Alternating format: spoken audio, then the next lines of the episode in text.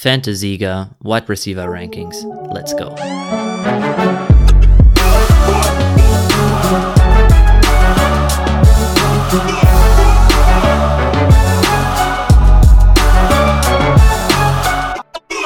Gute Fantasy-Fans, die Fantasy-Sieger sind wieder hier und ihr hört wieder einen Podcast von uns.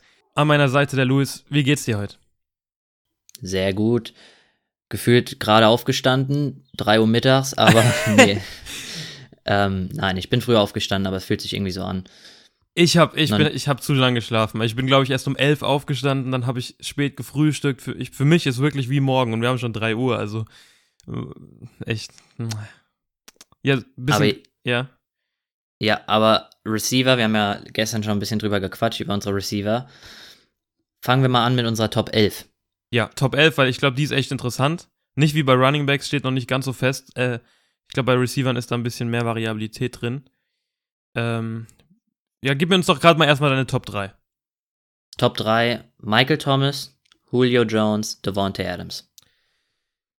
Also Michael Thomas ist, glaube ich, äh, ohne Frage. Weil seine Production letztes Jahr 1700 Yards, 9 Touchdowns, also 374 Fantasy-Punkte. Ich habe 1700 Yards. Also, irgendwie war mir das nicht so bewusst, bis ich mir die Stats angeguckt habe. Der Typ ist echt eine Maschine. Und dann zwei habe ich dann Devontae Adams und Julio Jones. Also quasi die beiden gerade umgedreht. Ähm, ja. Warum, warum Ey, siehst du Jones über Adams?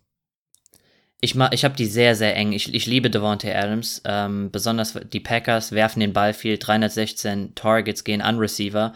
Und da ist Devontae Adams der klare Mann. Und da gibt es einen Riesenspread. Also er ist derjenige, der die Targets kriegt und er kriegt auch die Touchdown-Production. Und ich glaube, er hat, weil er verletzt war letztes Jahr, er kriegt dieses, er hat ein Comeback-Year und der ist einfach alleine da. Und ich glaube, der wird auf jeden Fall sehr, sehr gut. Was mir nicht so gefällt, ist, er ist nicht so konstant und eine verlässliche Quelle wie jetzt ein Julio Jones. Und ich glaube, Julio Jones, ähm, da sehe ich einen Ticken mehr Upside. Ähm, auch weil die Falcons den Ball extrem viel werfen. Mit Matt Ryan 420 Targets gehen an Receiver. Und natürlich ist da Ridley, natürlich haben sie Hayden Hurst geholt, aber Hooper geht weg. Und ich sehe einfach bei Julio Jones, der kann jetzt richtig essen. Und man hat immer gesagt, der hat wenige Touchdowns gehabt, so, das war so das Problem an Julio. Aber ich glaube, das geht hoch. Und ähm, ich liebe ihn einen Ticken mehr, weil er ein bisschen sicherer ist. Aber ich habe die wirklich sehr eng beieinander. Bei, bei mir ist Julio halt dieses, also wenn man sich anguckt, einem war vielleicht gar nicht so bewusst, dass er drei gefinisht hat, ne? Also 1400 Yards gemacht. Ähm, aber du sagst sechs Touchdowns, das ist ein bisschen zu wenig für einen Top-Receiver wie Julio Jones. Und die anderen um ihn rum, die gefinisht haben, hatten alle neun oder zehn.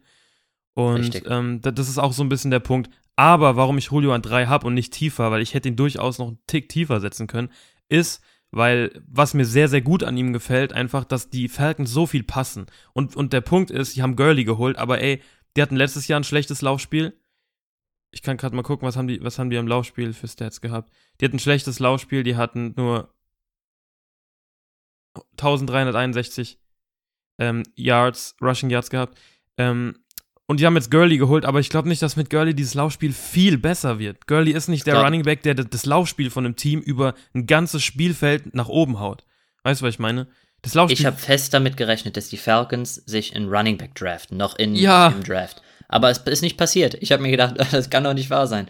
Und da das Running Game von den Falcons ist nicht stark genug, auch wenn sie jetzt, auch wenn Gurley eine great Saison hat, die sind ein Pass-First-Team und. Und du hast ja auch schon oft gesagt, Gurley ist vielleicht für die Red Zone nice, aber das heißt ja nicht, dass sie ihr Laufspiel mit Gurley jetzt über das ganze Spielfeld etablieren können und die haben dahinter nichts.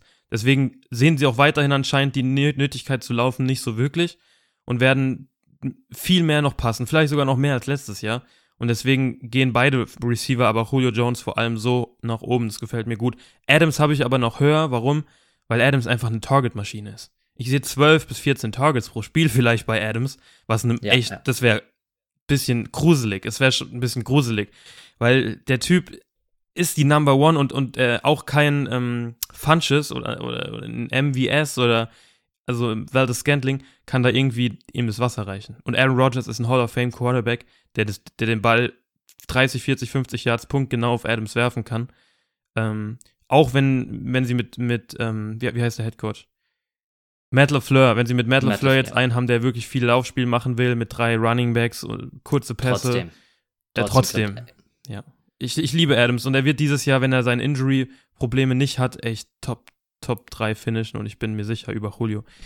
Ähm, wie, aber wie, wie sehr siehst du diesen Drop-Off, wie Michael Thomas war ja klar die Eins und dann gab es diesen Drop-Off zu diesen anderen Leuten.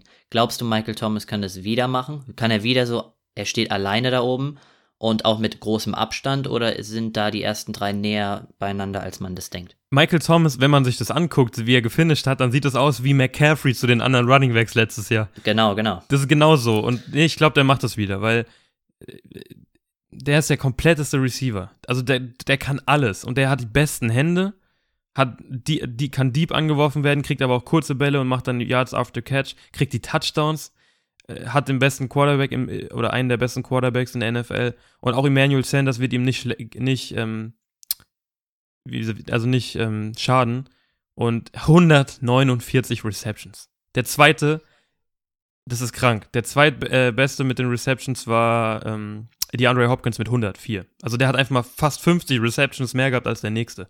Das ist krank. Also, Ey, hast du bei Michael, bei Michael Thomas gehört, diesen Beef, den er mit Devontae Parker hat in den sozialen Medien gehabt? Nee, nee. Hast, hast du mitbekommen? Muss ich dir erzählen. Also, es war wirklich richtig witzig. Äh, es gab auch von der NFL so eine Umfrage, ähm, und da wurde so gefragt, was ist schwer oder was ist schwieriger? Äh, einen Ball gegen ähm, Stephon Gilmore zu fangen oder DeAndre äh, oder Michael Thomas zu stoppen oder aufzuhalten, dass er den Ball fängt. Und Devontae Parker, der Receiver von den Dolphins, hat angeschrieben, äh, hatte geschrieben, dass es schwerer ist, gegen Stephon Gilmore einen Ball zu fangen. Ja. Und Parker war ja extrem erfolgreich gegen Gilmore. Ja, ja. Und, und äh, Michael Thomas hat dann darauf geantwortet und hat ähm, ein Beef angefangen mit Parker.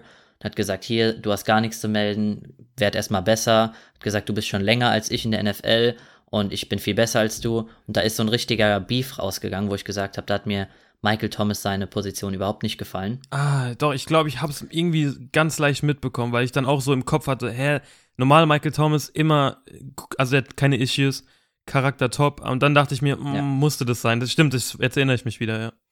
Weil das, das hat mir nicht so gefallen. Aber Michael Thomas hat viel äh, auch jetzt in der Offseason gearbeitet, hat, habe ich gelesen, mit so einer Ballmaschine, ähm, viele Bälle gefangen. Ja, und mit Sanders, das gefällt mir nicht ganz so gut, weil auch die Saints Offense, 280 Targets letztes Jahr an die Receiver. Und da ist die Frage, wie viel wird Sanders schlucken? Und ich glaube, Sanders kann schon seine 90 Targets bekommen. Und das frisst mehr rein in Michael Thomas, seine Targets als jetzt ein Ted Ginn vorher. Ich glaube, wir müssen nicht deswegen, drüber diskutieren, wir müssen nicht drüber diskutieren, dass seine Receptions ein bisschen runtergehen. Ich glaube, ich, ja, deswegen, ich glaube, der, der Spread, will ich nur sagen, ist nicht mehr so krass. Ich glaube, 1, 2, 3 sind enger beieinander. Und es könnte auch sein, dass Michael Thomas einfach so Top 4 finisht und an 3 oder 4 finisht. Mir gefällt er an 1, ich mach, hab ihn, ich draft ihn auch über allen anderen, aber ich will nur sagen, ich glaube, dieses Jahr ist, sind, sind die auf jeden Fall enger beieinander zu erwarten. Ja, 4, 5, DeAndre Hopkins, Tyreek Hill. Habe ich Tyreek Hill über Hopkins. Okay. Ähm, ich, ich sag dir, warum ich Hopkins über Hill habe. Und Hopkins ist bei vielen dieses Jahr, im ersten Moment denkst du dir, wow, die, die, die ähm, Competition ist zu groß mit, mit Fitzgerald und Kirk und Isabella. Ähm, aber nein. Hopkins, nein. nein, Hopkins ist ein PPR-Monster. Kriegt, hat die zweitmeisten Targets letztes Jahr bekommen und klar, in einem anderen Team, aber ich glaube, das wird sich nicht ändern bei, mit, mit, mit ähm, Kyler Murray, den ich übrigens fast über Watson sehe. Auch wenn Watson der an sich bessere Passer vielleicht ist, Kyler Murray hat diese Dynamik, die ein Russell Wilson hat. Ähm, und, und mit einem mit einem Hall of Fame Receiver wie die, die Andre Hopkins, dann ich, ich habe mir jetzt hochgerechnet, 260, 265 Fantasy Punkte. Ähm, wenn, wenn man das, das auf jeden Fall super solide. Wenn man das mal kalkuliert, und das wäre schon ziemlich stark. Und ähm, deswegen habe ich Hopkins auf jeden Fall über Hill. Und bei Hill ist mein Problem so ein bisschen, ähm, klar, der ist in dieser Mahomes-Offense und das ist, wenn du ein Receiver in der Mahomes-Offense bist, dann bist du ein Garant für gute Nummern.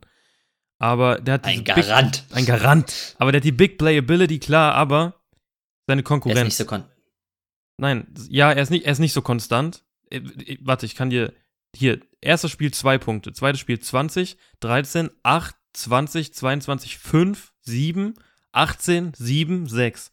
Weißt du, was ich meine?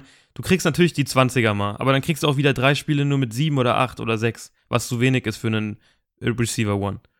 Und dann hast du noch die Konkurrenz mit Kelsey, die, die hat halt einen DeAndre Hopkins meiner Meinung nach nicht. Also nicht in dem, in diesem Format.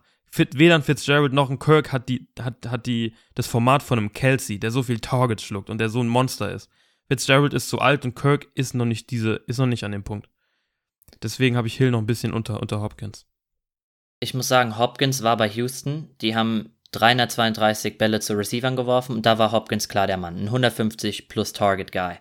Jetzt kommt er zu den Cardinals und hat, die werfen den Ball mehr. Die sind, ähm, die haben sehr heavy Receiver Sets, werfen den Ball öfters, 370 im Vergleich an zu Receivern. Aber Kirk und Fitzgerald hatten 100 plus Targets letztes Jahr. Und da ist die Frage, ich bedenken, wie viel Hopkins bekommt. Natürlich, er ist die Number One und er ist auch ein, ein Star-Kaliber. Und ich, ich mag Hopkins, ich mag ihn. Die Frage ist, ähm, wie viel Touchdowns und kriegt er die 150 nochmal? Ich kann, ich sehe ihn so bei 140 vielleicht. Und it, bei Tyreek Hill ist es Ja, einfach so, ja, ist, genau. natürlich ist da Kelsey und Kelsey ist auch viel, aber Tyreek Hill ist so schnell, der, der macht Yards, der macht mehr Yards als ein Hopkins, denke ich. Ähm, und ja, deswegen habe ich Tyreek Hill auch mit den, was Touchdowns angeht, glaube ich, er macht mehr Touchdowns, er macht mehr Yards. Und ich glaube, Targets vielleicht ein bisschen weniger, aber das ist mir egal. Ich habe Tyreek Hill. Das ist mir über Hop. egal. Der Das ist- Cheater. ja, den habe ich über Hop. Aber ja, Also nach die, Hopkins. die Top 5, die Top 5 ist so ein Tier für mich. Also Die gehen alle erste Runde, denke ich. erste Runde. Für mich Hopkins, Hopkins würde ich ungern in der ersten nehmen, Ende erste vielleicht, aber ich finde, bis Hill nehme ich alle in der ersten Runde Ja, gerne. ich denke vier bis, also bis fünf, wirklich auch Hopkins noch, kann man, also ist kein falscher Pick, ihn in der ersten Runde zu nehmen, meiner Meinung nach. Aber ich denke, er geht eher erst, also er, entweder 2.1, 2.2, also die ersten Picks in der zweiten Runde. Danach wird's interessant. Dann wird's interessant. Wer ist dein Top Guy danach? Mein Top Guy danach ist Kenny Galladay. Kenny Galladay von den Detroit Lions ähm, ist, ist da so klar der Nummer 1 Receiver wie fast kein anderer Receiver äh, auch in meinen ganzen Rankings. Auch ein Marvin Jones ist da überhaupt nicht, spielt da gar keine Rolle. Und mit Matthew Stafford haben sie einen Quarterback. Ich habe jetzt die Stats gerade nicht offen, aber ich, ich weiß, er hat, der hat unglaubliche Stats und wäre auf einer plus 5000 Yard Saison gewesen, wenn er sich nicht verletzt hätte letztes Jahr. Matthew Stafford ist underrated. Und der Typ ist ein richtig guter Quarterback. Und mit jemandem wie Kenny Galladay, der so eine verdammte Target-Maschine ist, kannst du nur, kannst du nur gut finishen. 116 Targets bekommen und hat ein Das bisschen. muss auf jeden Fall hochgehen. Das das muss geht, hochgehen. Das geht hoch, aber er hatte ja auch äh, zehn Spiele lang einen scheiß Quarterback. Wie heißt der? David Blau? Äh, keine Ahnung. Der hat einen schlechten Quarterback mit Matthew Stafford. Er hat ja schon mit schlechten Quarterbacks, also ich glaube vier Spiele mit Stafford oder sechs, ich weiß nicht. Und den Rest am mit schlechten Backup-Quarterbacks hat er trotzdem 1200 Yards gemacht. Elf Touchdowns. ist auf jeden Fall Luft, da ist Luft nach oben, auf jeden Fall. ja, ich habe auch Golladay an 6. Mir gefällt Galladay sehr, sehr gut. Auch ein Receiver One, safe. He's ready for a good year. Also Golladay, der kann, ja, sehe ich auch so ein Receiver One. Danach habe ich zwei Leute eng beieinander, Cooper Cup und Allen Robinson. Cooper Cup ist, glaube ich, ein extrem spannendes Ding, wo man nicht genau weiß, was geht da jetzt ab. Anfang der Saison, letztes Jahr, die ersten acht Wochen war er Receiver 2. Ähm, danach, der, hört ihr das jetzt an, no, Woche 9 bis 16, Re äh, Receiver 44. Ouch. Also der, dieser Drop-off. Und da fragt man sich, wie ist das, warum, warum? Und das ist ähm, wegen Tyler Higby, die haben ihn am Ende viel mehr genutzt. Und da ist die Frage, und du hast gesagt, wegen dem 12-Man-Scheme, erklär das mal. Ja, die, die, die Rams spielen 12 12-Man-Personal sehr viel. Also letztes Jahr haben sie sehr viel gespielt, vor allem ab der Mitte der Saison immer mehr. Und das bedeutet 12 Personal bedeutet 1 ist die Zahl der Running Backs, also 12, die 1 ist die erste Zahl, ein Running Back und zwei Titans. Und der Rest Receiver, zwei Receiver also.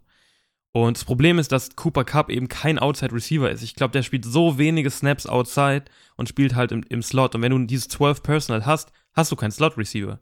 So, und dann stellst du Robert Woods und Josh Reynolds, die auch beide sehr gut sind, jung, von den, von den Rams gedraftet. Outside hast zwei Tight End mit Higby und, ähm, wie heißt der andere? Äh, wow, jetzt fällt es mir nicht ein. Teile. Guck mal, wie der heißt gerade. Ähm, Higby und der andere. und dann halt noch den deinen Running Back mit vielleicht Cam Akers. Auf jeden Fall, da passt Cup nicht rein. Und das war genau der Grund, warum er dann von 9 bis 16 so gedroppt ist in seinen Stats. Wenn das nicht passiert wäre, ey, dann wäre der safe auf 2 gegangen, ne? Äh, Gefinisht als zweiter Receiver, safe. Wäre sogar Michael Thomas rangekommen, weil seine Numbers am Anfang waren unglaublich. Aber das ist der Punkt, der mich dazu bewegt, dass ich Cup nicht in meinen Top 10 habe. Aber ich verstehe deinen Punkt auf jeden Fall und ich denke, Cup ist halt ein bisschen risky dieses Jahr. risky auf jeden Fall, aber hat extrem viel Upside.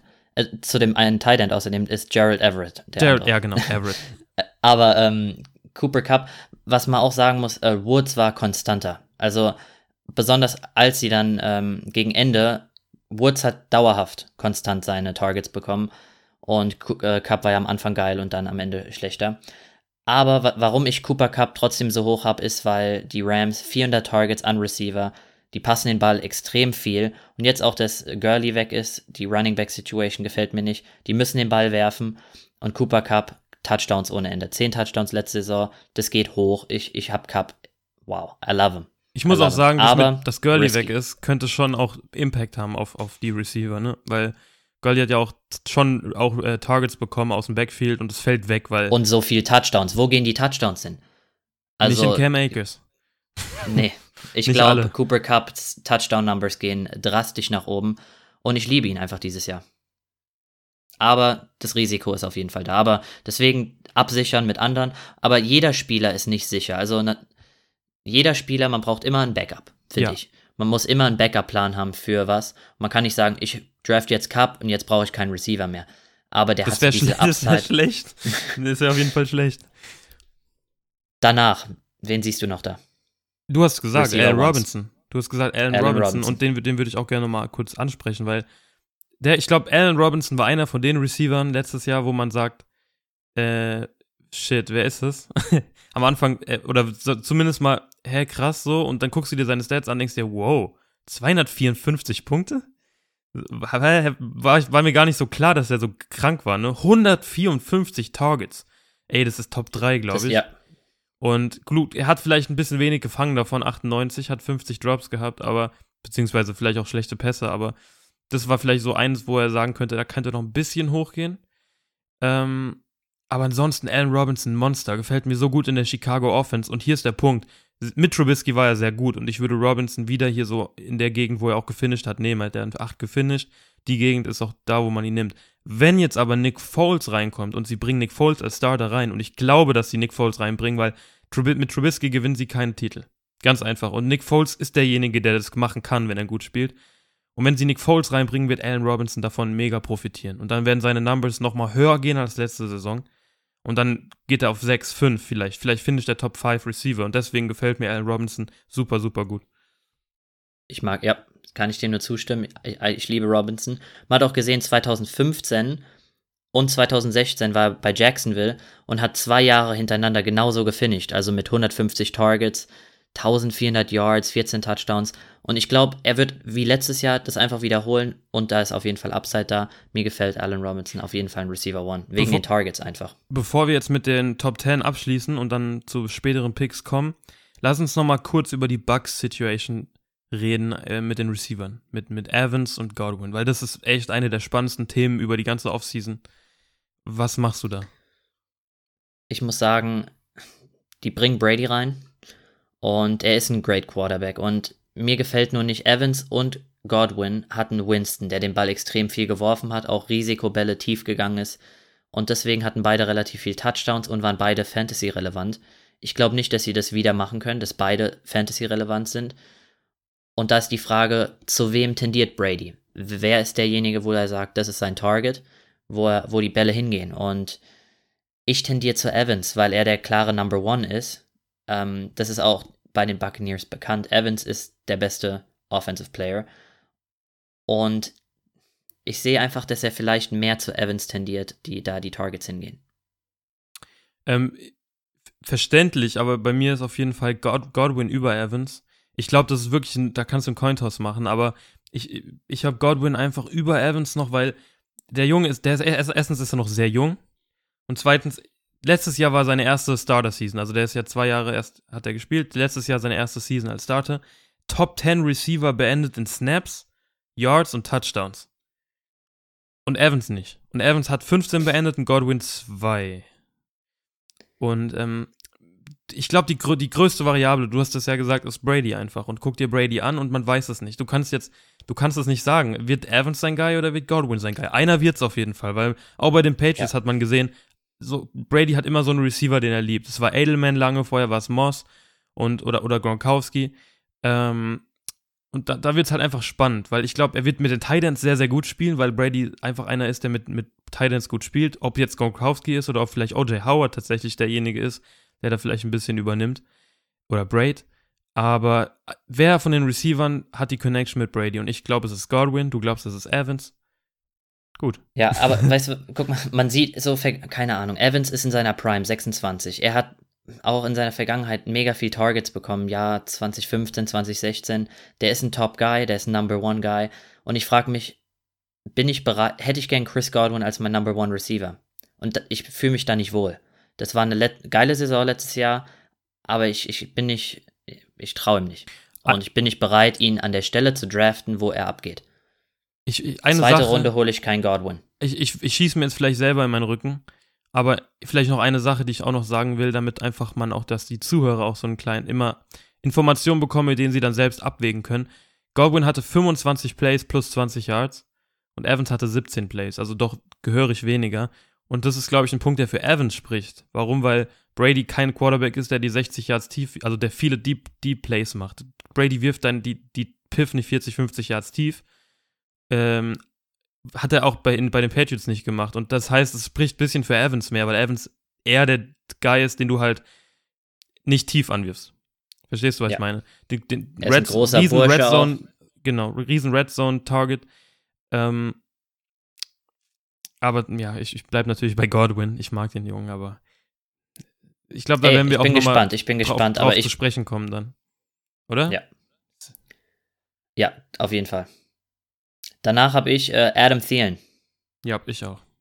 Receiver von den Vikings. Und Diggs ist weggegangen. Okay, die haben Justin Jefferson geholt, der so ein bisschen die Diggs-Rolle füllen soll.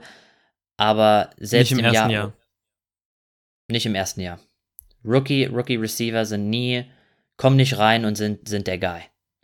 Ähm, und ich, ich, ich erinnere mich bei Thielen einfach gern ans Jahr 2018 zurück. Ach. Wo er siebtbester Receiver war, 153 Targets, Touchdowns waren da, neun Touchdowns, 307 Fantasy Points. Und ich glaube, dahin tendiert er wieder zurück. Und man muss auch sagen, in dem Jahr war Diggs da und hat auch 150 Targets bekommen. Diggs ist jetzt weg, Thielen kriegt die Dinger ab und ich glaube, Thielen kann ein huge, huge, huge Year haben. Wenn er fit bleibt, glaube ich das auch. Also ich habe ich hab Thielen ja auch an Szenen. Verletzung ist ein bisschen das Problem, aber ich, ich mag ihn. Und bei mir kommt übrigens Cup dann an 11, weil ich ja vorhin gesagt habe, bei mir rutscht er aus der Top 10 raus. Ähm, bei mir Cup dann an 11.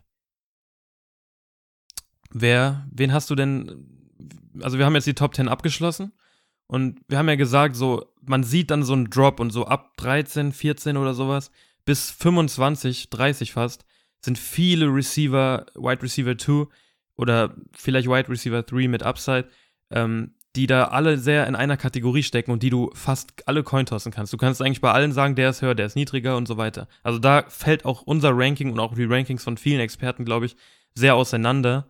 Deswegen macht es jetzt vielleicht gar keinen Sinn, dafür von Position zu Position zu gehen. Gib mir doch mal drei Namen oder gib mir erstmal einen und dann reden wir über den von da, die, aus diesem Bereich, den du feierst, den du hoch hast, den du picken willst. Also nach unseren Top 10. Mein Nummer, den ich direkt an 11 habe, den ich super hoch habe in diesem nächsten Tier, ist AJ Brown. AJ Brown ist der Number One Receiver in Tennessee und er ist bereit, wirklich, ich, wenn man sich sein, wo hat er gefinisht? Ähm, 21. Aber man muss auch dazu, also es ist nicht, man muss auch dazu sagen. Aber guck sagen, dir die Targets an. Ja, genau. Man muss auch dazu sagen, seine Targets waren noch ein bisschen niedrig und er hat ja auch ähm, am Anfang nicht wirklich äh, die Connection gehabt zu, zu ähm, Mariota. Hat sich erst am Ende entwickelt. Aber 84 Targets und er hat so eine Production gehabt. Das geht auf jeden Fall alles nur nach oben. AJ Brown ist die klare Eins und genau das gefällt mir. Mir gefällt bei AJ Brown die Sicherheit und die Upside. Ich glaube, bei ihm wird es viel drauf ankommen, ob Henry laufen kann. Also ob die Teams schaffen, Henry zu stoppen oder nicht. Weil wenn sie es schaffen, ihn zu stoppen, und, und, und Tannehill gezwungen ist, mit dem Arm die, den Gegner zu schlagen, dann schafft er es nicht. Weil dafür ist er nicht der gut genuger Passer. Der ist ein guter Game Manager, kein schlechter Quarterback, aber er ist jetzt kein Brady, wo du sagst, komm, jetzt spielen wir einfach 100% Pass und ich schlag dann die Offense, das passiert nicht. Ich glaube, AJ Brown ist viel auf Henry angewiesen, aber Henry kann eh keiner stoppen, also. Was? Nee, nee, stimmt. Also, ich, sehe halt auch bei AJ, ich sehe bei AJ Brown, da gibt es Corey Davis, Adam Humphreys, aber da sind die Targets nicht da und man sieht, hat am Ende gesehen, die, wie die Chemistry zwischen Tannehill und Tannehill hat den Vertrag bekommen. Das heißt, sie sehen in Tannehill was. Und das, das, ich sehe, wie Tannehill mit AJ Brown, diese äh, Chemie. Und am Ende einfach die Targets waren da bei AJ Brown und das gefällt mir einfach. Stimmig und da kann man Vertrauen reinsetzen. Und es war seine Rookie-Season, ne? Also zweite Rookie Saison Season. jetzt, das ist eigentlich alles gelegt, damit er eine, eine Pro Bowl-Saison spielen kann. Wie ein Chris Godwin hat man auch im Jahr davor gesagt, oh, holden die in der vierten, vierten Runde, vierte, fünfte Runde und dann ging er so ab. Und ich glaube, AJ Brown ist genau so ein Kandidat. Ja, ja, ja. Ey, das war ein super, ey, nicer Vergleich, muss ich gerade sagen. Also ich kann mich noch erinnern, letztes Jahr im Draft, Godwin hatten viele sehr hoch, wo man sagte, hm, sechste Runde, fünfte Runde oder wann, das, wann der wegging. Ich weiß nicht, Godwin hatte nicht wirklich jemand auf dem Schirm, aber man, genau der Kandidat ist, glaube ich, AJ Brown. Hast du echt gut, gut verglichen. Ähm, ein, ein, ein Spieler, der mir in dieser Range von, von 10 bis 30 sehr, sehr, sehr, sehr gut gefällt, ist Devontae Parker. Devontae Parker ist so unscheinbar und auch mit der Quarterback-Situation ist egal, weil ich glaube, dass er unter Fitzpatrick sehr, sehr gut spielt, hat er ja auch gemacht, aber auch unter Tour wird er abgehen. Ich glaube, Tour und Parker könnte so dieses Duo werden für die Zukunft, weil die, die, ja. die Dolphins haben im Draft nichts für Receiver getan, Zu, zumindest jetzt nicht, vielleicht Late Round, aber das sind dann eh keine Spieler, die starten. Ähm, und ich glaube, Parker und Tour, diese mit, mit, mit einem guten Teil, denn noch die Offense gefällt mir sehr gut. Und Parker hat letztes Jahr so gut gespielt, was keiner erwartet hat. An 11 gefinisht, 128 Targets, 1200 Yards, 9 Touchdowns, was auch echt ne, sehr, sehr gut ist. Fast 250 Fantasy-Punkte gemacht. Und er ist immer noch einfach der klaren, die klare Nummer 1 dort. Also mir gefällt Devontae Parker extrem gut. Und du hast es gesagt, obwohl er zweimal gegen den besten Cornerback letztes Jahr gespielt hat, Stefan Gilmore, den er immer vernascht hat. Also dieses One-on-One-Battle immer, ja. immer vernascht. Hat er immer gewonnen und das hat mir sehr, sehr gut gefallen. Und auch in dem Beef Parker gegen Thomas, ich weiß nicht, ich bin auf Parkers Seite und ich gucke mir Parkers Targets an, 7, 7, 6, 4 und ab dann ging es hoch. 10, 8, 10, 10, 11, 11, 10, 15. Also wow. Äh, Parker ist die 1, deswegen liebe ich ihn auch. Ähm, und er geht auch gar nicht so spät, also der, ich finde, der geht in der fünften Runde oder so, fünfte, sechste Runde in den Drafts und da finde ich, kann man auf jeden Fall nehmen. Wo hast, wo hast du Devontae Parker gerankt? Ich habe Parker an 25, aber ja, ja ich habe ihn an 25. Ja, ich habe ihn, hab ihn an 21. Es ist halt, Parker ist halt auch jemand, der hat halt jetzt einen Breakout gehabt, ne? Du kannst sie dann auch nicht zu hoch ranken. Und er ist lange nicht so, sagen wir mal, talentiert oder vielleicht so viel Gesicht auf gute Produktion, wie jetzt ein AJ Brown zum Beispiel hat, einfach auch weil das Running Game bei den Titans so krank ist und bei den Dolphins nicht vorhanden.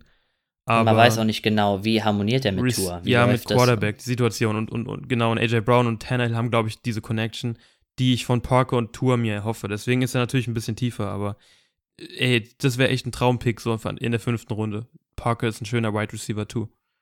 Mit, mit Upside. Ich liebe einfach Receiver, die Targets bekommen und Parker kriegt Targets. Ja, Mann. Gib, gib mir mal noch einen. Ähm, Diggs. Diggs geht sehr, sehr spät von den Boards. Und das ist so ein Spieler, ähm, was mir nicht gefällt, Cole Beasley, John Brown. Ähm, Josh Allen hat gesagt, er will die viel anwerfen. Aber Diggs ist so talentiert, der ist schnell und der war die ganze Zeit mit Adam Thielen zusammen und jetzt hat er so die Opportunity in einem starken Bills-Team, wo ich denke, hey, die könnten einen Super Bowl-Run machen. Diggs hat jetzt was zu beweisen. Der könnte mit Josh Allen, du sagst Gunslinger, mit Diggs, das könnte richtig harmonieren und Diggs geht spät in Runden. Traumhafter, traumhafter Receiver 2, der dir mal Big, Big Games gibt, wo du dann auch die Woche dann gewinnst. Ja, und der hatte, der hatte äh, 94, also fast 100 Targets bei den, bei den Vikings, obwohl er da der klare Nummer 2 Receiver war und eine krasse Saison mit 1100 Yards. Also alles über 1000 Yards ist einfach gut. Und ähm, ja, seine Touchdowns waren zu niedrig, aber die gehen mit Josh Allen hoch. Ähm, Cole Beasley. Was man zu den Targets, was man zu den Targets sagen muss, die Bills hatten 320 ähm, Würfe, davon hat John Brown und Cole Beasley jeweils 100 gemacht. Die haben 100 Targets bekommen. Da sind noch, da ist auf jeden Fall, wenn Diggs reinkommt, er macht seine 100, kriegt seine 140 Targets und das finde ich, oder 130, 140 Targets. Und das macht ihn, finde ich, zum schönen, schönen Wide Receiver 2. Genau, plus die Big Play Ability bei ihm, weil er 20, 20 plus 20 Yards Dings gehabt, du hast ja gesagt, und mit einem Ganzlinger wie Josh Allen, der einfach prädestiniert dafür ist, Big Plays zu machen. Prädestiniert. Was gibt's denn da zu lachen? Ähm, ich feiere die Formulierung. äh, ja, Stephon Dix ist nice. Ja, das ist auf jeden Fall jemand, den ich extrem ta target. Noch ein Name? T.Y. Hilton.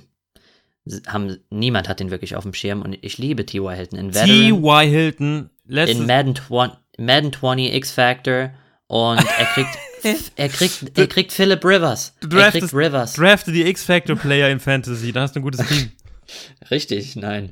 Aber ich liebe T.Y. Hilton, auch weil man ihn so spät kriegt. Riesen, huge value. Hatte halt huge auch value. Verletzungsprobleme, ne? Wo hat er denn gefinisht, der Boy? Da wollen wir gar nicht drüber reden, Tief. aber er hat ja auch Verletzungsprobleme. Er hat ja auch nicht viel Games gespielt, zehn, Hat- zehn Games ge Zach Pascal. Zach Pascal war da der Hauptguy. Jetzt haben sie Michael Pittman noch gedraftet. Rookie, der mir ein bisschen im Nacken steht, aber ich mache mir da keine Sorgen. Ich liebe die Colts Offense. T.Y. Hilton, Number One Guy. Der wird essen. Ja, ich mag, ich mag, ich mag T.Y. Hilton auch. Ähm, um einen noch zu nennen, vielleicht einen meiner Lieblingsspieler, den ich am lieb, also den ich, es gibt immer Spieler in jedem Fantasy Draft, wahrscheinlich bei jedem Spieler, wo man sagt, den hätte ich schon richtig gern. Und für den man dann auch ein bisschen reachen würde, weil es einfach auch so ein Bauchgefühl ist. Und bei mir ist der, ist, ist der, der Name Terry McLaurin. Uh, ich hätte gedacht, du sagst OBJ. Über OBJ würde ich auch noch kurz gerne reden, aber lass uns erst über Ter- Terry McLaurin McLaurin. reden, weil, ähm, ey, Rookie ist reingekommen und hat rasiert, hat die ganze Liga rasiert, ähm, hat, führt die Liga übrigens in Contested Catches an, in Contested äh, Receptions, das wusste ich auch vorher gar nicht, ähm, und hat halt einen schlechten Quarterback gehabt mit, mit Dwayne Haskins, den, wenn du dir sein, wenn du dir ein bisschen Highlights anguckst, der hat ihn drei, viermal in der Endzone wide open verfehlt. Ähm, das wären auch nochmal satte 20 Punkte mehr gewesen oder 25. Und ja, mir gefällt der 191 gefinisht. Kam natürlich auch ein bisschen davon, dass er als Rookie, du musst erstmal ein bisschen heiß laufen, aber dann ist er heiß gelaufen.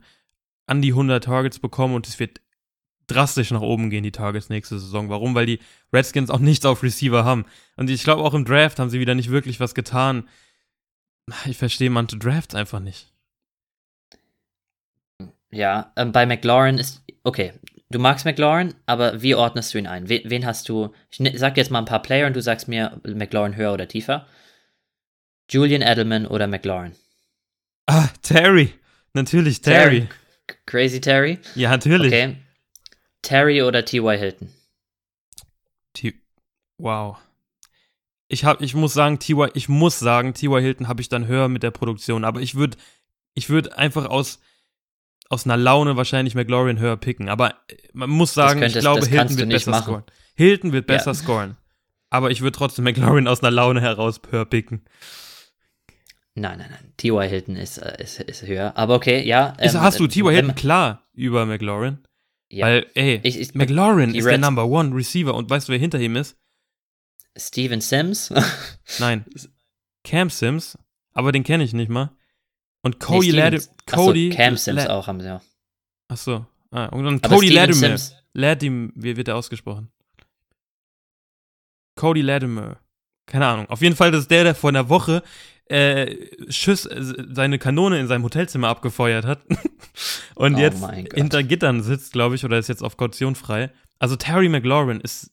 Ey, guck dir mal Er ist der talentiert, er ist der talentierteste ähm, Receiver und ich sehe auch Upside, aber die haben den Ball nicht so viel geworfen, 287 mit Haskins. Ja, Moment mal, aber McLaurin kriegt doch jedes Target. Guckt wirklich jetzt mal, die Receiver, ich Nein. glaube, es gibt kein, Spiel, kein Team, wo ein klarerer Nummer 1 Receiver gibt. Keins. Sag mir ein Team, wo ein Receiver Number 1 klarer ist. Wirklich jetzt.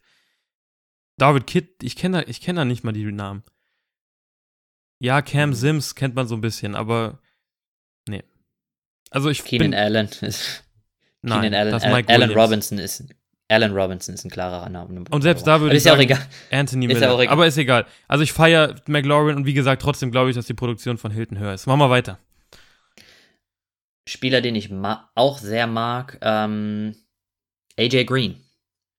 AJ Green kommt zurück, war verletzt. Ich dachte eigentlich, du machst weiter mit, mit ähm, hier, wen hast du höher? Ach so, ähm, AJ Green oder, oder McLaurin. McLaurin. Du hast Ey, McLaurin sehr hoch. Ja, ich mag McLaurin sehr. Ich bin auch bei AJ Green ein bisschen unsicher. Ich, ich, da, da können wir auch noch einen meiner Guys reinbringen, den ich eigentlich noch nennen wollte, Tyler Boyd. AJ Green oder Tyler Boyd? Du hast AJ Green höher, ich habe Tyler Boyd ja. höher. Ähm, klar, AJ Green ist ohne Frage vom Talent her Top 5 Receiver in der Liga. Das war, das ist einfach so und der hat auch bevor er seine Verletzung hatte, war der der Beste einfach. Der war mit, der war in einem Satz zu nennen mit Julio Jones, Devontae Adams, äh, Antonio Brown und DeAndre Hopkins. Ohne Frage. Ja. Ähm, aber jetzt hat er so viel Verletzung gehabt, zwei Jahre lang. Man weiß immer noch nicht, ob er über, überhaupt richtig, richtig fit ist. Ähm, ich weiß es nicht. Und was mir an Tyler Boyd so gut gefällt, die Connection zu, zu ähm, Burrow könnte einfach da sein, weil Burrow hat zu Justin, Je Justin Jefferson, sein ähm, Slot-Receiver, so viel Targets, also der hat so viel Targets bekommen. Über 100 Targets.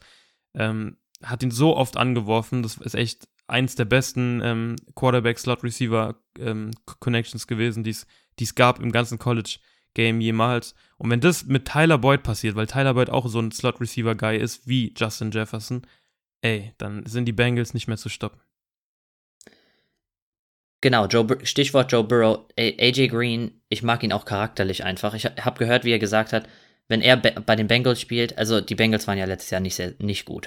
Und er hat gesagt, wenn er auf dem Platz steht, er, er will, dass die Bengals gewinnen und er, er hat auch so diesen Anspruch, er glaubt nicht, dass die Bengals nochmal so abschließen wie letztes Jahr. Und mit dem Joe Burrow zusammen, AJ Green ist die Nummer 1 und Tyler Boyd hat die Targets bekommen, weil Green weg war. Green kommt jetzt und er, er ist nicht alt. Er, der Kerl ist 31 und der, wie du gesagt hast, der war verletzt, ja, aber davor 2017 143 Targets und der ist so ein 150 Target Guy, wenn ähm, also so einer kann er sein und deswegen liebe ich einfach liebe ich das, was man hier machen kann. Die haben aber sau viel Receiver, die mir gefallen. Boyd, Auden Tate, ähm, John Ross. John Ross. Also John Ross gefällt mir nicht. Aber na, ähm, nicht Fantasy, nicht Fantasy, die sind alle halt Trash. Einfach, ne? Aber das sind talentierte Leute. Aber trotzdem AJ Green ähm, trennt sich da nochmal und ich liebe liebe AJ Green. Äh, wo hast du AJ Green denn gerankt? Ich habe AJ Green an 26, ganz knapp hinter Devontae Parker. Und jemand, den ich in der fünften, sechsten Runde auch gern stashen würde. Nice. Ich, als, ich, als Flex Start gefällt mir. AJ Green? Eigentlich so krass, dass man über AJ Green sagt, dass er ein Flex-Player ist, aber habe ich ist bei mir ja auch so. Also, ja. Ähm, lass uns doch bitte nochmal über die Seahawks und die Jets Receiver-Situation kurz reden. Einfach weil es auch unsere Lieblingsteams sind. Und ich glaube, bei den Seahawks ist auch interessant für Fantasy. Metcalf Lockett. Was sagst du denn dazu? Lockett war letzte Saison der Number One, Metcalf der Zwei, aber ich sehe Lockett nicht als Number One Receiver. Ähm, er ist super talentiert, aber ich sehe Lockett immer als so ein Number Two Guy. Und, die Fra und Metcalf hat dieses Potenzial, der Number One zu sein. Mir gefällt Metcalf letztes Jahr, wie er genutzt wurde. Und wir haben gesagt, Receiver, Rookie Receiver werden am Anfang nicht so genutzt und haben dann diesen, diesen Jump wie wir vorher über AJ Brown gesagt haben. Und ich glaube, dass Metcalf genau das auch haben könnte. Dass er diesen Jump nach vorne macht mit einem super, super Quarterback, Russell Wilson. Ähm, ich liebe DK Metcalf und ich habe ihn auch an 23 und ich habe ihn über Lockett. Wow, ich, ich liebe zu hören, dass du ihn an 23 hast. Weil ich, ich feiere Metcalf auch. Vor allem, der hatte in seiner Rookie-Season schon eine sehr gute Season. Hat 100 Targets bekommen, hat ein bisschen wenig davon gefangen, aber das wird besser.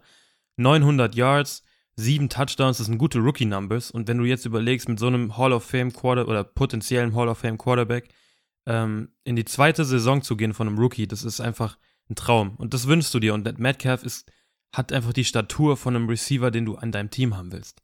Der ist ein Beast, ja. der ist groß, der ist schwer, der ist schnell. Ich, ich habe Metcalf so, so hoch und ich habe ihn auf jeden Fall über Lockett. Auch wenn, auch wenn ich Lockett so sehr mag als Seahawks-Fan, ist Metcalf bei mir so hoch. Und man muss so aufpassen, dass man seine die Receiver von seinem Lieblingsteam nicht so hoch pickt, das ist einfach echt, echt schlimm.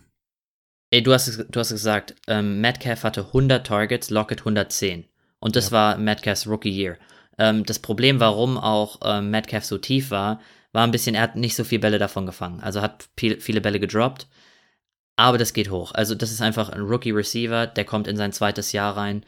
Und ich glaube, er kriegt mehr Targets als Lockett und fängt auch mehr. Das geht einfach hoch. Also Shit, ich werde, ich, ich, ich bin so, ich würde den so reachen, so gerne eigentlich, wenn ich, wenn ich nicht bei Verstand wäre, würde ich den so reachen. Ähm, Brashad Perryman. Achso, per Perryman? Der, ich würde sagen, Perryman ist jetzt der Number One Receiver, aber ich muss sagen, Finger weg von den Jets Receivern, ist meine Meinung. Ich liebe die Jets. Ich würde, ich target auch einen Bell und vielleicht Tight End Chris Herndon, aber die Receiver, da kann man sich nicht drauf verlassen. Jameson Crowder kriegt viele Targets, Denzel Mims gedraftet, könnte richtig abgehen, Brashad Perryman hat auch noch nicht wirklich gezeigt, was er drauf hat. Brashard, aber ich. Brashard. Ähm, in der Jets Offense ist, finde ich, noch zu wackelig, besonders für Fantasy. Deswegen habe ich da keinen in meiner Top 30. Ich habe auch keinen in meiner Top 30, aber wenn wir vielleicht mal noch kurz zu ein paar Sleepern kommen oder so, die Spielern, wo du sagst, die gehe ich tief an, vielleicht für meine Bank, dass wir da nochmal ja. ein paar Namen nennen. Da ist bei mir Brashard sehr, sehr hoch. Also Brashard Perryman, weil Sam Darnold jetzt oder nie. Ich finde, der hat jetzt genug Zeit gehabt. Jetzt hat er auch seine O-Line mit Mikai Beckton wenn jetzt oder nie, wenn er jetzt noch eine Scheißsaison spielt, dann ist es vielleicht sogar schon wieder kurz davor, dass man sagt, man geht mit jemand anderem, weil jetzt muss er abliefern. Und ich glaube, jetzt macht er es auch. Jetzt kommt er mit einer geileren O-Line und weniger Druck. Er hatte mit am meisten Druck letztes Jahr raus und bedient seine Receiver. Crowder kriegt Targets, aber immer nur keine Big Plays. Aber Brashad Perryman hat bei den, bei den Bucks letzte Saison gezeigt, was er kann. Der hat so gut gespielt, als er reinkam, als Godwin verletzt war. Ähm, und ich glaube, wenn er das bei den Jets so umsetzen kann, und ich glaube, dass er es kann, ey, dann liebe ich Brashard. Und Brashard ist ein Spieler, den ich mir so drei, vier, fünf äh, Spieler quasi vom Schluss, so was, elfte Runde oder neunte Runde, zehnte Runde, den setze ich mir auf die Bank mit einem sehr guten Gewissen und mit einfach einer, sagen wir mal, 60, 70-prozentigen Chance, dass er abgeht. Ja, auf jeden Fall, wenn man ihn so spät kriegt, äh, kein schlechter. Ähm, ich sehe einfach nur auch, ähm, des Robbie Anderson, seine Production letztes Jahr. Und ist er besser als Robbie Anderson? Ja. Ist die Chemie, ist die Chemie da mit, mit Sam? Das ist mir alles zu unsicher. Aber was so Sleeper angeht, habe ich Darius Slayton extrem hoch. Oh, 100, Slayton, 100 Ich stimme dir so überein. Erzähl mal. Ich liebe Darius Slayton, ähm, weil Sterling, ich liebe auch Shepard, aber ich glaube, Slayton, man hat auch gesehen, gegen Ende, Shepard kann nicht gesund bleiben und Slayton ist der Number One Receiver in, bei den Giants. Und äh, Daniel Jones, zweites Jahr, O-Line verbessert. Einer kriegt die Targets und mir gefällt Slayton. Shit, Slayton, ey. 84 Targets gehabt, was eine sehr gute, und 740 Yards, was eine sehr gute Zahl für letztes Jahr war mit dem Rookie Quarterback. Und der und Daniel Jones, die Connection, die feier die. Dann kriegst, bringst du jetzt noch einen, einen Andrew Thomas rein in die O-Line. Ja. Gefällt mir sehr also gut. Also ich, lieb, ich liebe Slayton. Was, also, welche Runde geht man den denn an? Ich, ich weiß jetzt nicht genau, wann er weggeht, aber so achte, neunte, zehnte Runde, so gegen Ende auf jeden Fall, will ich den, will ich den haben auf meinem Team. Also Slayton ist jemand, den ich haben will. Brandon Cooks ist jemand, den ich haben will, weil ich glaube, der ist der Number One Receiver bei, in Houston. Ich glaube, ähm, Brandon Cooks ist gar kein richtiger Sleeper. Ist kein Sleeper, aber der ist sau spät auf den Boards. Also das ist jemand, den kriegst du spät und der ist ein Receiver One. Ich glaube nicht, dass Will Fuller da jemand ist, der, also ich habe Cooks über Fuller. Warte, warte, du meinst ich, jetzt aber nicht, der ist kein Receiver One in Fantasy, sondern du meinst. Äh, nein, nein, in, in, auf seinem okay. Team. Wollte auf ich nur klarstellen. Team, okay. Auf seinem Team, aber das ist so jemand, den kannst du auf der Bank haben, der kann gut scoren, vielleicht Flex dort. Also ich liebe Cooks, Slayton, Deontay Johnson. Reden wir bitte, bitte über die Steelers. Sehr gerne. Receiver. Sehr gerne. Und du bist sehr hoch auf Juju, der letztes Jahr gebastelt hat. Ich muss sagen, das kann ich nur sagen zu den Steelers. Die sind nicht so ein Team, wo die sagen, wir haben einen Receiver und den füttern wir. Und das hat man gesehen, als sie damals AB hatten. Okay, Antonio Brown wohl einer der talentiertesten Receiver, die es gab. Ich, ich, ähm, und selbst dann hat Juju sehr viele Bälle auch bekommen. Die haben oft gleich viel Targets bekommen. Und die Steelers mit Big Ben, der verteilt den Ball viel. Und genau das gefällt mir nicht mit Deontay Johnson und Chase Claypool, äh, einen Receiver geholt. Und ich glaube, Juju wird nicht dieser klare Number One sein. Natürlich, er ist der Number One Receiver, aber die anderen kriegen zu viel Targets, zu viel Production, zu viel Touchdowns und das ist mir zu ausgeglichen, wo ich nicht sage, oh, Juju, ich fühle mich jetzt sehr wohl. Ja, ich weiß, was du meinst. Und äh, lass uns auch mehr über Deontay Johnson reden, weil Juju habe ich sehr, sehr hoch und ich habe ihn auf jeden Fall über Deontay. Aber ich, ich liebe Deontay Johnson. Wenn du den bekommst, ich, ich könnte. Ein, das ist einer dieser wenigen Spieler, die so eine riesen Upside haben für, für, für das ja. kommende Jahr. Er könnte echt abgehen. Also der könnte, er könnte abgehen, aber er könnte halt auch basten. Deswegen nimmst du ihn natürlich relativ spät, aber wenn du ihn bekommen kannst. Aber guck kannst, dir den Unterschied an. Juju geht in der zweiten Runde. Deontay Johnson geht super spät. Den kannst du spät, dir spät holen und der Unterschied ist nicht so, ich bin einfach nicht bereit, den Preis für Juju ja, zu zahlen. Ich weiß, was du meinst. Der Unterschied, der Unterschied, wie er in Draft ist, ist er gar nicht so in echt so hoch. Und es kommt natürlich auf die Quarterback-Situation an, ne? was wir da jetzt haben. Angeblich gehen sie mit Big Ben und wenn er fit ist und in seiner alten Form ist, dann ist es ein Top-Quarterback für Fantasy-Receiver, weil er einfach ein Ganzlinger ist, wie ein, wie, ein, wie ein James Winston. Aber wenn er halt nicht fit ist, wen, wen wirfst du dann rein? Rudolph oder was? also ich, ich weiß es nicht. Gucken, was mit Cam Newton passiert. Aber die, die Steelers Receiver sind allein schon wegen der Target Share, aber auch einfach wegen den Quarterback ein bisschen, alle ein bisschen abgesackt. Das sind so meine Sleeper, wo ich sagen würde, hast du noch einen? Spät auf dem Radar, wo du sagst, den brauche ich. Vielleicht Michael, auch von den Rookies jemand. Michael Pittman. Ich liebe Michael Pittman. Ähm, ich weiß, du bist jetzt ein sehr großer T.Y. Hilton-Fan und ich sag gar nicht, dass es seine Production schmälert. Äh, wir sehen ja auch immer wieder Teams wie die Bucks letztes Jahr, wo zwei Receiver einfach nice spielen und viele Targets bekommen können, nebeneinander. Und ich, ich sehe ich seh Michael Pittman so hoch. Der GM hat letzte Woche gesagt von den Colts, ey, das ist unser Ex-Receiver, der wird starten. Unser großer Outside-Receiver, der wird da starten. T.Y. Hilton natürlich auch. Dann haben sie halt noch Zach Pascal und das gefällt mir nicht ganz so und da habe ich ein bisschen Angst. Aber was mir gut gefällt, ist, dass T.Y. Hilton so eine riesen Verletzungsanfälligkeit hat. Und wenn der Junge sich halt wieder mal verletzt, dann ist Michael Pittman da und dann könnte es echt eklig werden für die anderen Gegner. Weil mit, mit, mit Rivers, so einem, so einem erfahrenen Veteran Quarterback, der auch einfach die Dinger tief haut, tief wirft, ähm, richtig schön ähm, Senf unters Brot packt, und dann auf Michael Pittman, der auch ein großer Red Zone Threat ist, der auch viele Touchdowns im College hatte, gefällt mir sehr gut und das ist wirklich ein Sleeper, den ich, sehr, den ich unbedingt angehen würde. Ja, sie haben ihn auch früh gedraftet, also sie haben da auf jeden Fall Draftkapital, der ging sehr früh, also eine Überraschung, ein bisschen Reach, ähm, hat man nicht so erwartet. Mir gefällt halt T.Y. Hilton, Zach Pascal und ich bin, ich liebe T.Y., deswegen weiß ich nicht, wie viel Pittman da bekommt. Aber ja, mir Rugg gefällt auch Pittman. Ruggs ist der Wenn einzigste Rookie, den ich über Pittman hätte. Der einzigste. Receiver-Rookies habe ich Ruggs und dann habe ich Pittman. Kein Justin Jefferson, ich habe da niemanden drüber. Ich, ich bin so hoch auf Pittman. Und wie gesagt, nur Ruggs habe ich halt, hätte ich, würde ich noch höher picken, weil er einfach, das musst du halt einfach machen dann. Rieger habe ich auch noch da oben. Ich glaube, bei den Eagles, die, die sehen was in dem, in dem Jungen und er könnte, aber wie gesagt, äh, Wide Receiver Rookies äh, halte ich eher die Finger von, vielleicht sehr spät, wenn ich sage, hey, der ist noch da. Ruggs, Rieger und Pittman sind auch Leute, yep. die ich äh, angreifen werde. Ja, yep, ja. Yep. Das waren unsere Receiver-Rankings. Ja, ich glaube, wir sind ähm, durch. Thema Receiver, wir haben jetzt ganz grob alles abgehakt. So die Spieler, die wir mögen, wo wir sagen, early halt, sagen, oh, da, da sehen wir, werfen wir ein Auge drauf. Aber umso näher wir an die Saison gehen, ändert sich das hier besonders noch krasser wie bei den, auf den, als bei den Running Backs. Deswegen da, da wird sich noch viel, viel tun. Und es werden sehr viele Receiver-Folgen noch kommen, wo wir besonders die mittleren Runden ja. beleuchten. Definitiv. Und, lass, äh, uns, lass uns auch mal eine, wirklich eine Folge machen über Receiver, wo wir nur über dieses Mittelfeld reden und dann wirklich jeden genau beleuchten, weil das, und das auch koppeln, ja, und das auch koppeln an eine Strategie. Genau. Ähm, auch mit wann, wann sind da die Running Backs? Weil wir haben ja gesagt, Top 4 Runden, da braucht, braucht man seine Running Backs, aber wie sieht es mit Receivern aus? Ähm, und wo kriegt man da die besten Leute und besonders dieses Mittelfeld, AJ Brown, all ja. diese Leute, wo wir sagen, wo ist da die Upside und wo könntest du einen Top, Top Receiver bekommen? Ich, ich denke auch zu Recht ist die Frage, will ich dann überhaupt einen Top Receiver in der ersten Runde picken oder in der zweiten, wenn ich dann vielleicht so einen AJ Brown und einen, was haben wir da noch? AJ Brown, ähm, Adam Thielen vielleicht noch, Cortland Sutton, Murray Cooper, Tyler Boyd ähm, T.Y. Hilton, wenn, kann ich da nicht einfach drei von der Sorte und das ist vielleicht besser, als wenn ich einen hochpick und einen spät, weißt du, was ich meine? So ein bisschen auf die Taktik da noch eingehen. Richtig.